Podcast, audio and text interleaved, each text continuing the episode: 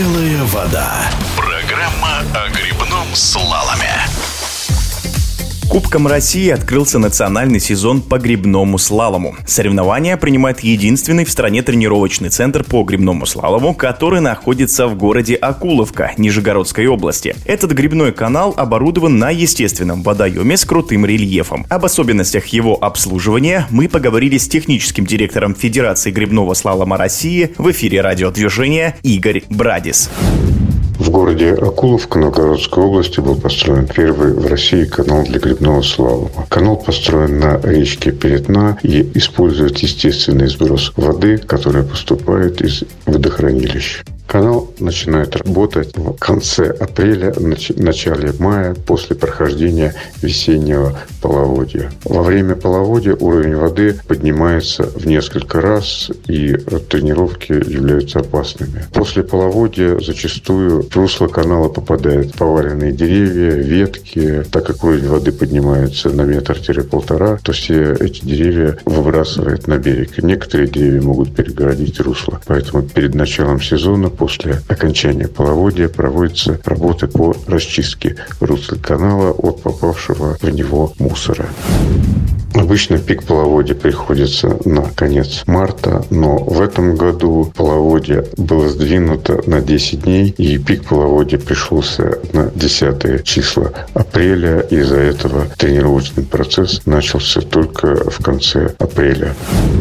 Перед открытием центра грибного слалома проводились работы как по навеске трассы, было восстановление перетяжек через канал, на который вешаются спортивные ворота. Зимой часть из них из-за обледенения была оборвана. Поменяли много веревок и систем натяжения. В этих работах приняли активное участие тренеры сборной команды, которые в течение нескольких дней навесили порядка 80 ворот на всей длине акул Покровского канала. Кроме работ в самом русле канала была проведена обработка всей территории против клещей, так как территория центра довольно большая, на ней много травы, деревьев, то в соответствии со всеми требованиями вся территория была очищена от мусора и, соответственно, сейчас является полностью безопасной. На обслуживание канала ежедневно занимаются 3-4 человека, которые работают постоянно на канале. Перед началом сезона были включены дополнительные силы. А если для тренировок нам достаточно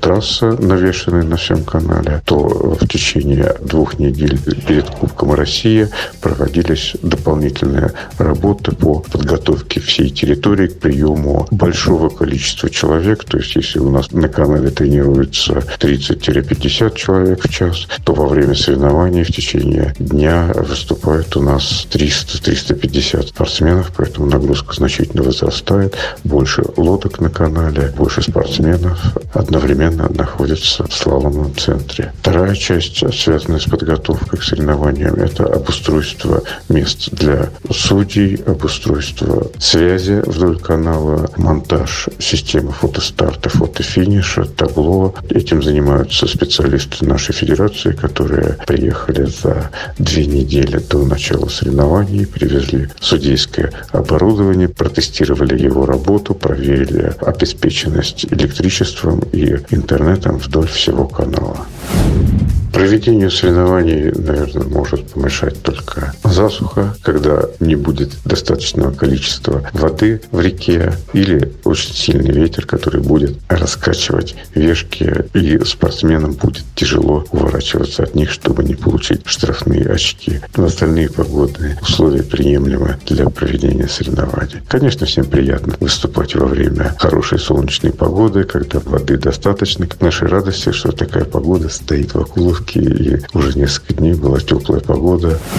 Для проведения э, соревнований в Федерации сформирована судейская коллегия, и для проведения каждых соревнований формируется бригада судей, которые, прежде всего, занимаются отсечками времени на старте и финише и смотрят чистоту прохождения ворот. За касание вешки дается штраф 2 очка, за непрохождение штраф 50 секунд. Все судьи сидят вдоль трассы и внимательно смотрят за прохождениями каждого спортсмена. Информация о времени и штрафах передается на центральный компьютер, где ведется онлайн-обработка, и результаты видны как на табло на финише, каждый спортсмен видит свои результаты прохождения, так и в секретариате они могут увидеть, какое место они заняли на табло. Это судейская бригада работает в течение всех соревнований. Вторая, не менее важная бригада, это бригада спасателей, в которой 10 человек в гидрокостюмах стоят на берегу с веревками и в любой момент готовы броситься в воду, оказать необходимую помощь, вытащить спортсмена из воды в случае переворота или какой-то другой нештатной ситуации. Группа, которая занимается организацией, общей организацией соревнований, обеспечивает работу всего центра, обеспечивает водой, звуком. В течение соревнований у нас работают два комментатора, которые хорошо знают наш вид спорта, рассказывают о каждом спортсмене, знают все результаты и сидят вдоль всего канала.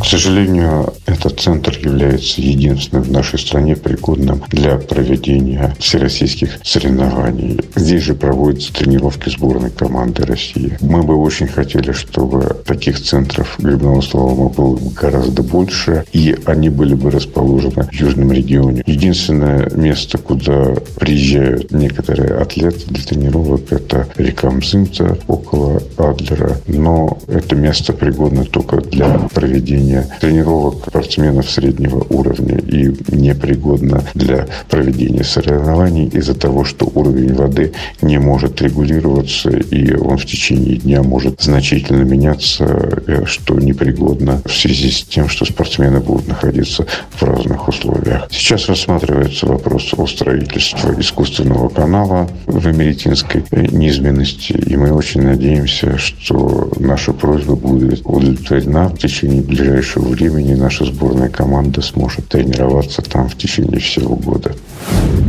В эфире спортивного радиодвижения был технический директор Федерации грибного слалома России Игорь Брадис.